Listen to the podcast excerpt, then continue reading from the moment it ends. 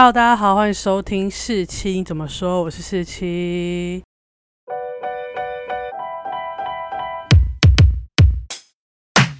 今天呢，来聊一个我一直都很想要搞清楚的观念。然后从小到大，我也是对这个东西有一点迷惑跟想法，所以想要借此机会呢，我可以去查一些资料，然后来聊聊这个似懂非懂的名词。那这个名词是什么呢？就是所谓的中华民族。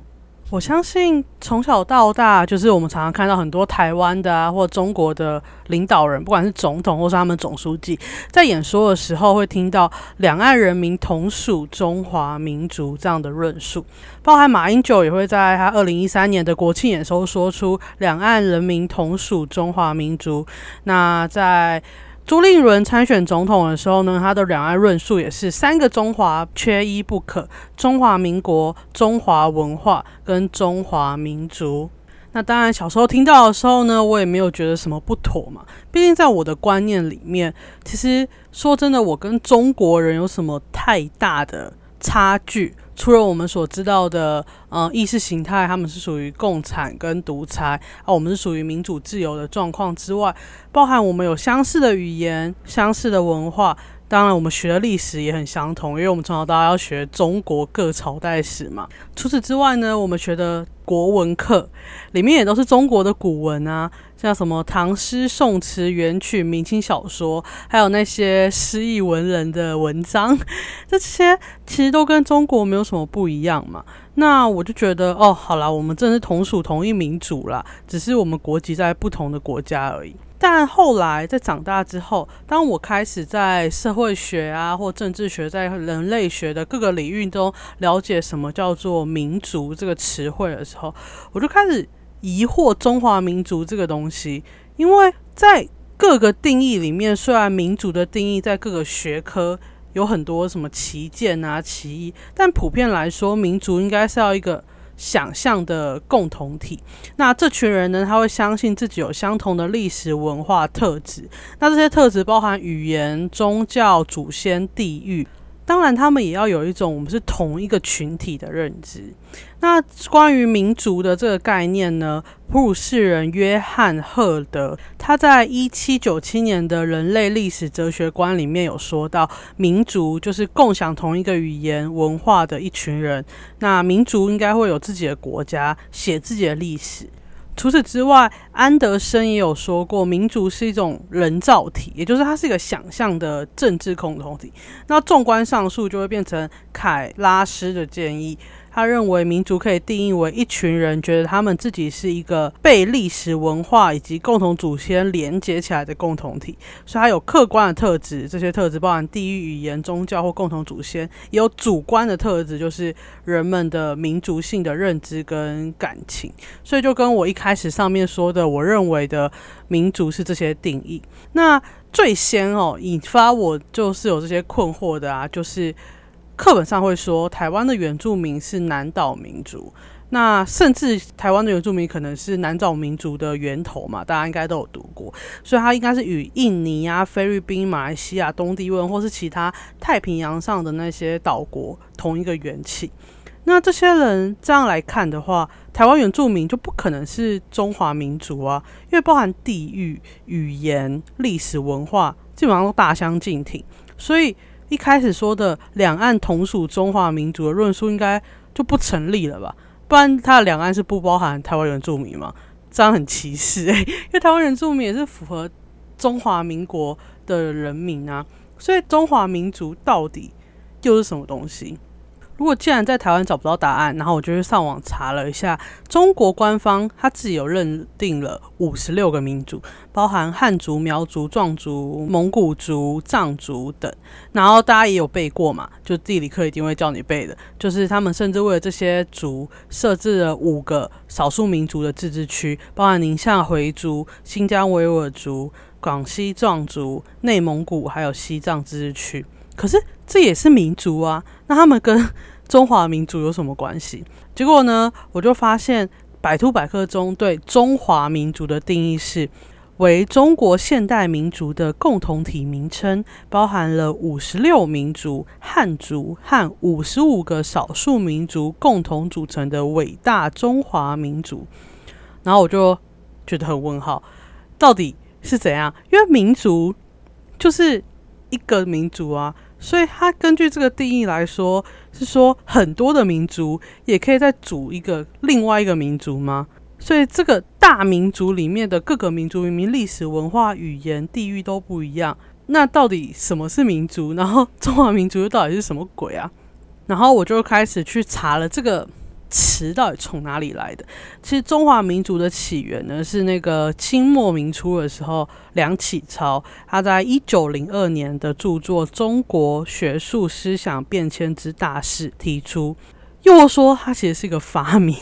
不过它在中华民族的运用上其实蛮混乱的。它有时候会将中华民族代表汉族，但又有时候会把中华民族代表中国全部的民族。而后呢，他又在一九零五年的文章《历史上中国民族之观察》中，又明确的表示说，中华民族自始本非同一族，实由多民族混合而成。那他的意思就是说，根本就没有中华民族啊，所以中华民族就不是同一族啊。这样看下来，我觉得中华民族它更近似于国族的概念，也就是说，一群人相信自己同属一个国族，像是白人、非裔美国人、拉丁裔美国人都认为自己是美国人。所以，我认为，如果你要用中华民族对应到的。就是国族认同的问题，所以现在不管你是闽南人、客家人、外省人、原住民、新住民，你认为自己是台湾人，而反之，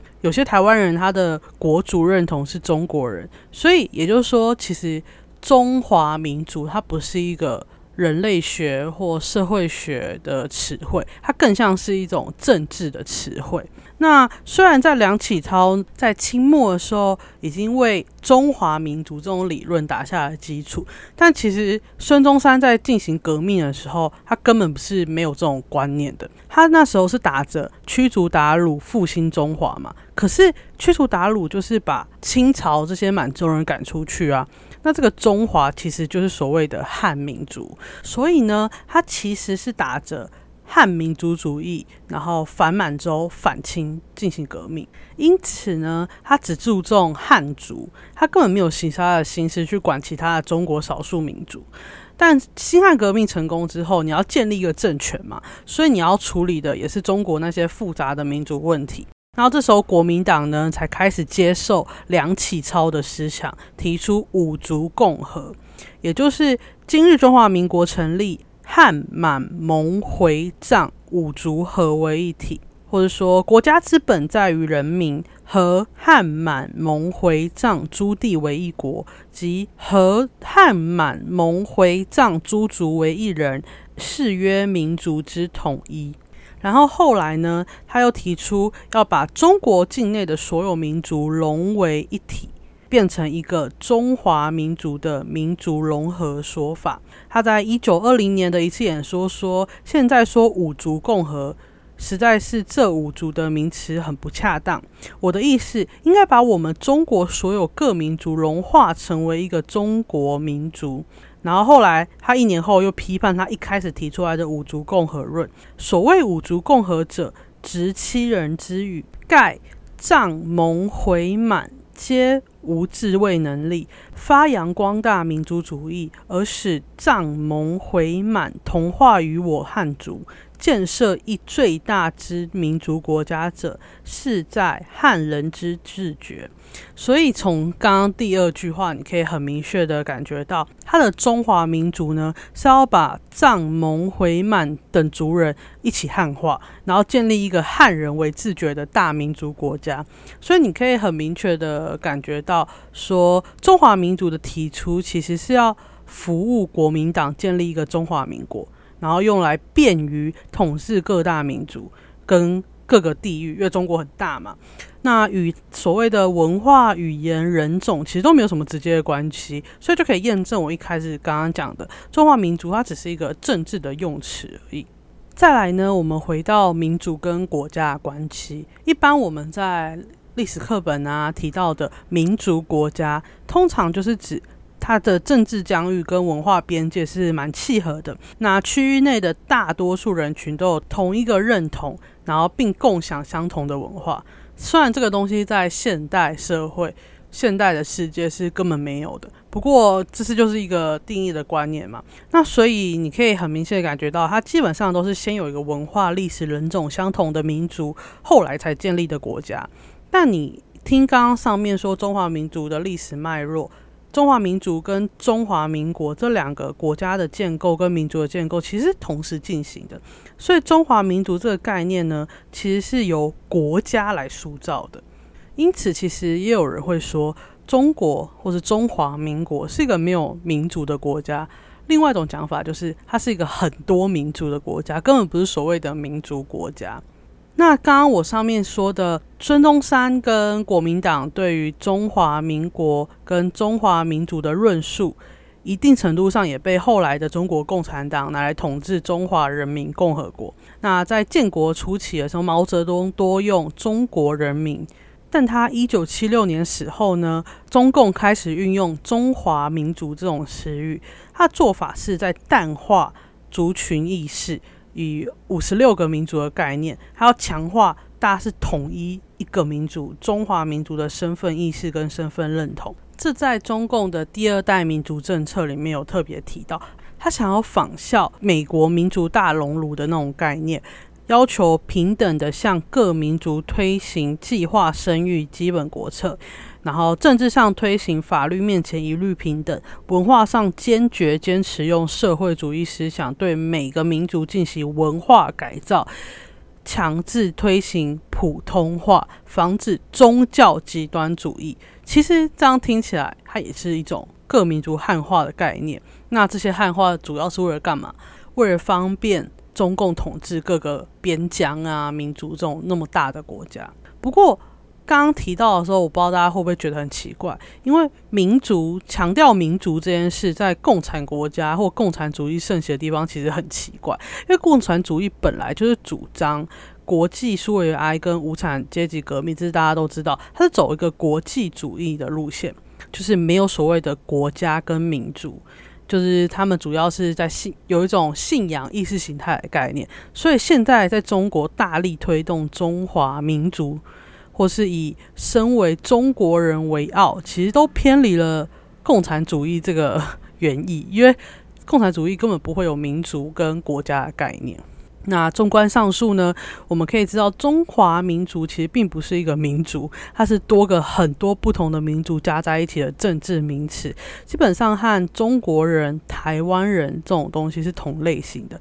而统治当局呢，运用“中华民族”一词，并不是要尊重民族的多元性，而是要让多民族的汉化，以便统治。因此，中华民族其实就是一个以汉族为主体，另外加上许多少数民族、海外华人的一个政治统称。那为什么中国国民党、中国共产党现在要用“中华民族”而非台湾人、中华民国人、中华人民共和国人呢？我想，这就是因为。两岸的特殊政治现况，他必须要想出一个超越意识形态、国族、国籍的一种东西，例如民族、血缘、种族，来唤起大家想要统一的这种向往，就是一种中华民族产生的原因。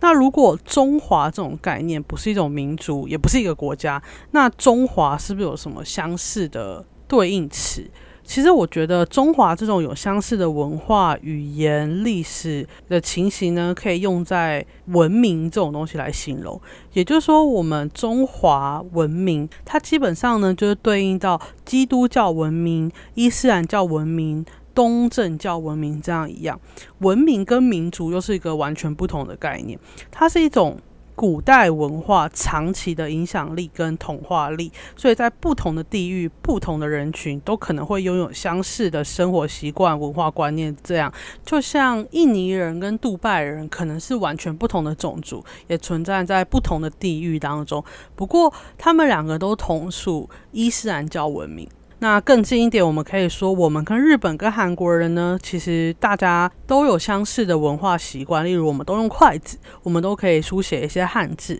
但我们都不是所谓的中国人，这样。所以，这代表这个区域千年来其实都是受到中华文明的影响。那中华文明它背后隐含的一些意识形态，可能就会是。大家会说那是儒教啊，或是汉族文化，但我其实不太会这么认为啦。因为中华文明其实也融合了许许多多各民族的文化。一般大家虽然会说中华民族基本上就是以。中原炎黄文化或者汉文化为主嘛，那应该都是从那里来。可是其实你想想看，这些炎黄文化就在商朝嘛。那其实，在周朝，就是周朝其实已经不在中原了，他就已经把商朝灭掉的时候，那些所谓的中原文化就已经彻底被消灭了。更何况后来秦朝，秦朝根本是被各大被认为是一个蛮族的国家，然后他统一了六国，然后全部。他统一六国之外呢，他还把他文化、度量衡、语言各个东西都一起改成秦制嘛，所以很明显看起来，